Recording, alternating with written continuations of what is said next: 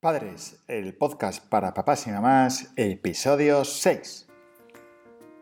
Hola, bienvenidos a Padres, el podcast donde hablaremos de todos aquellos conceptos, experiencias y aventuras de los padres primerizos, en apuros, estresados y molones, que hacen malabares para llegar al final del día con todas las tareas hechas.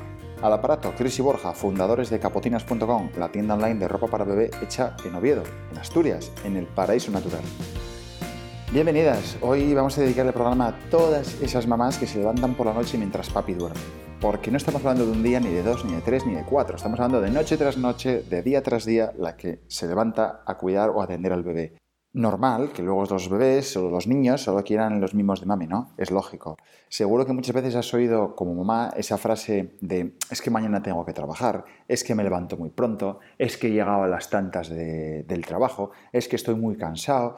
Claro, y piensas a las 3 de la mañana, sí, ya, y yo no, ¿verdad? Y mamá no. Pues desde aquí solamente daros un abrazo enorme y, deciros que, bueno, que mami efectivamente puede con todo, que las fuerzas salen de donde no hay y que sois unas campeonas. ¿Os lo dice papá Capotina? Sí, sí, el mismo que ante un terremoto escala 10 eh, Richard, pues no se levanta. Si vuelca el camión de la basura debajo de la ventana, tampoco se despierta. Es decir, tengo la gran suerte o el inconveniente, según se mire, de dormir como un auténtico tronco. Como un auténtico tronco. Así que desde aquí, un abracín a todas. Bueno, ¿de qué vamos a hablar hoy? Hoy vamos a hablar de un tema muy, muy importante, de un tema que seguro que os ha, os ha llevado y llenado muchísimo tiempo y muchísimas conversaciones, que es ni más ni menos que el sexo del bebé. El sexo del bebé, pues yo creo que no hay dos opciones en la vida que susciten tanto, tanto interés, tantas conversaciones, tantas charlas, comentarios con amigos, con amigas, con primos, con hermanos, con cuñados, con suegras, con abuelos, con tíos, o sea, con todo el mundo. Al final es el sexo del bebé.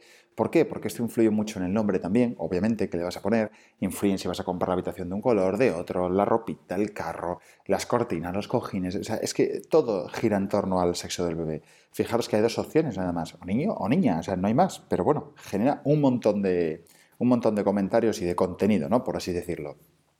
No sé si a vosotros os ha pasado también, pero cuando eres padre primerizo te das cuenta que te da un poco todo igual. Es decir, da igual que venga un niño, que venga una niña, lo que realmente te importa y lo que quieres de verdad es que tus hijos o tu hijo o tu hija y la mamá estén todos bien, que salga todo bien y poder iros a casa tranquilamente y disfrutar en familia, ¿no?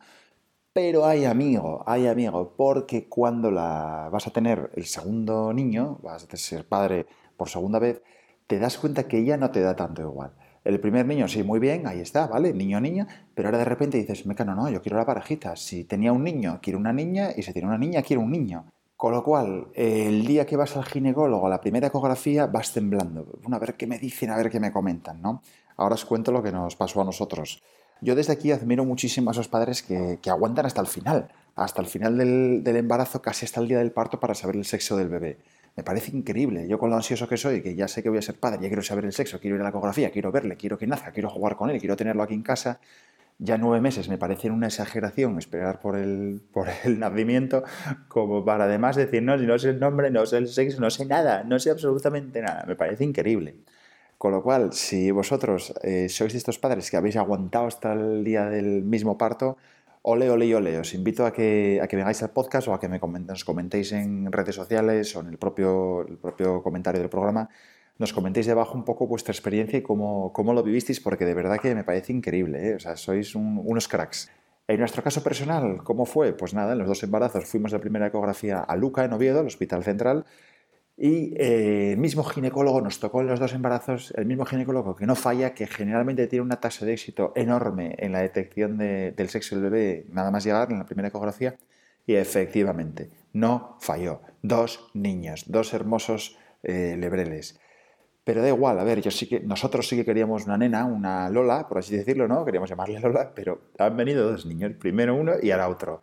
El primero el nombre, muy bien, clarísimo, pero el segundo, ni idea, es que no nos gusta ningún nombre, ningún nombre. A Chris le gusta uno, a mí me gusta otro. Y además los, los que nos gustan a cada uno, el otro lo odia, con lo cual, eh, vamos, mm, tenemos un problema muy gordo.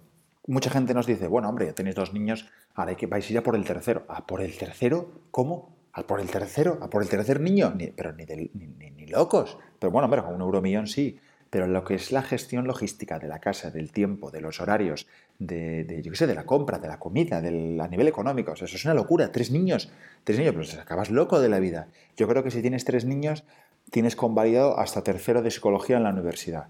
Con el primero es primero, con el segundo, segundo de psicología y a, tres, y a partir de tres es convalidable ya con la carrera completa, con el grado. Aquellos que sois familia numerosa ya tenéis el posgrado y el máster, con lo cual yo creo que deberíamos de ir todos a, las universidades de nuestras comunidades autónomas y pedir la convalidación y el título.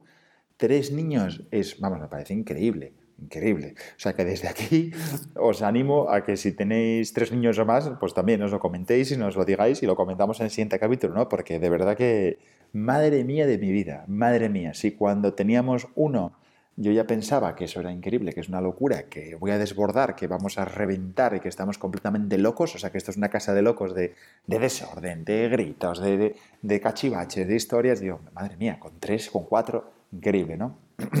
El sexo del bebé siempre es una incógnita, sobre todo porque cuando no tienes decidido el nombre, pues tienes un problema. Pues oye, pues ¿cómo lo voy a llamar? cómo voy a combinar los colores de la habitación?